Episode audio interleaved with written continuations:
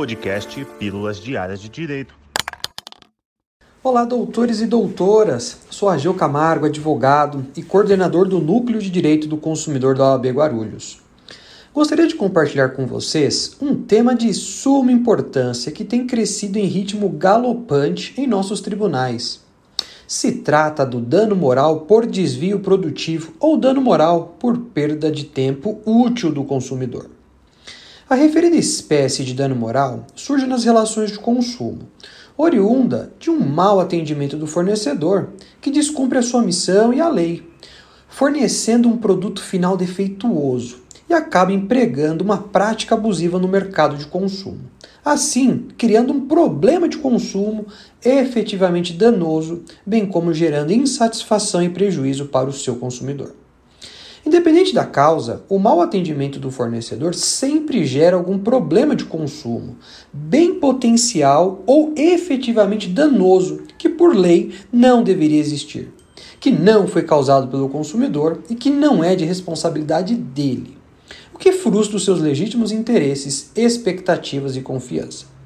O mau atendimento faz com que o consumidor despenda de um tempo para a tentativa de solucionar o caso, Tempo este que é perdido e não seria o consumidor obrigado a desperdiçá-lo se o fornecedor cumprisse com a lei, com o contrato de consumo firmado com o consumidor ou se tivesse resolvido a situação assim que o consumidor lhe enviou a primeira vez a reclamação. Sempre que o fornecedor age dessa maneira, está-se diante de um fenômeno socioeconômico cujas consequências ultrapassam o mero de sabor, aborrecimento, percalço ou contratempo normal da vida do consumidor. Ou seja, caracteriza-se como desvio dos recursos produtivos do consumidor. Percebe-se que há um modo solvente do problema, entendido como um modo veladamente imposto pelo fornecedor de solucionar problemas de consumo lesivos é a prática abusiva do fornecedor de se valer das mais variadas justificativas ou artifícios para atenuar, impossibilitar ou exonerar sua responsabilidade pelo problema que ele próprio permitiu ou contribuiu para que fosse criado.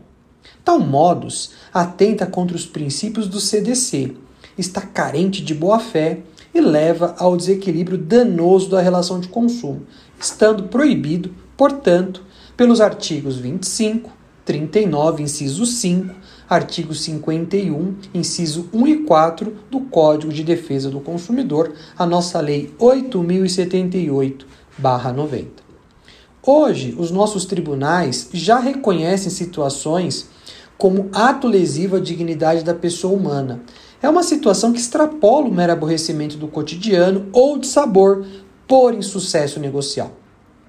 O colega advogado e criador da teoria, Marcos de Saune, assevera que todo o tempo desperdiçado pelo consumidor para a solução de problemas gerados por maus fornecedores constitui dano indenizável, ao perfilhar o entendimento de que a missão subjacente dos fornecedores é ou deveria ser dar ao consumidor por intermédio de produtos e serviços de qualidade, condições para que ele possa empregar seu tempo e suas competências nas atividades de sua preferência.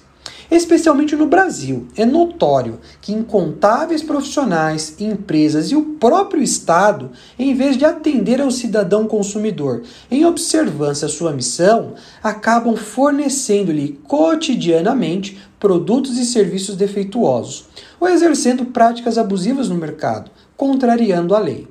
Para evitar maiores prejuízos, o consumidor se vê então compelido a desperdiçar o seu valioso tempo e a desviar as suas custosas competências de atividades como trabalho, estudo, descanso, lazer, para tentar resolver esses problemas de consumo que o fornecedor tem o dever de não causar.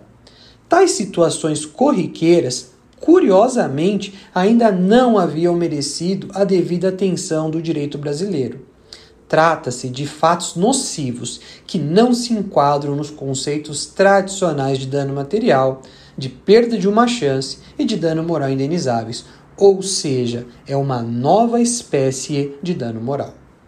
Deste modo, sempre terá lugar a teoria do desvio produtivo do consumidor quando o consumidor for privado de tempo relevante para dedicar-se ao exercício de atividades que melhor lhe aprovesse, submetendo-se, em função do episódio ensejado pelo fornecedor, a intermináveis percalços para a solução de problemas oriundos de má prestação de serviço que são criados pelo fornecedor.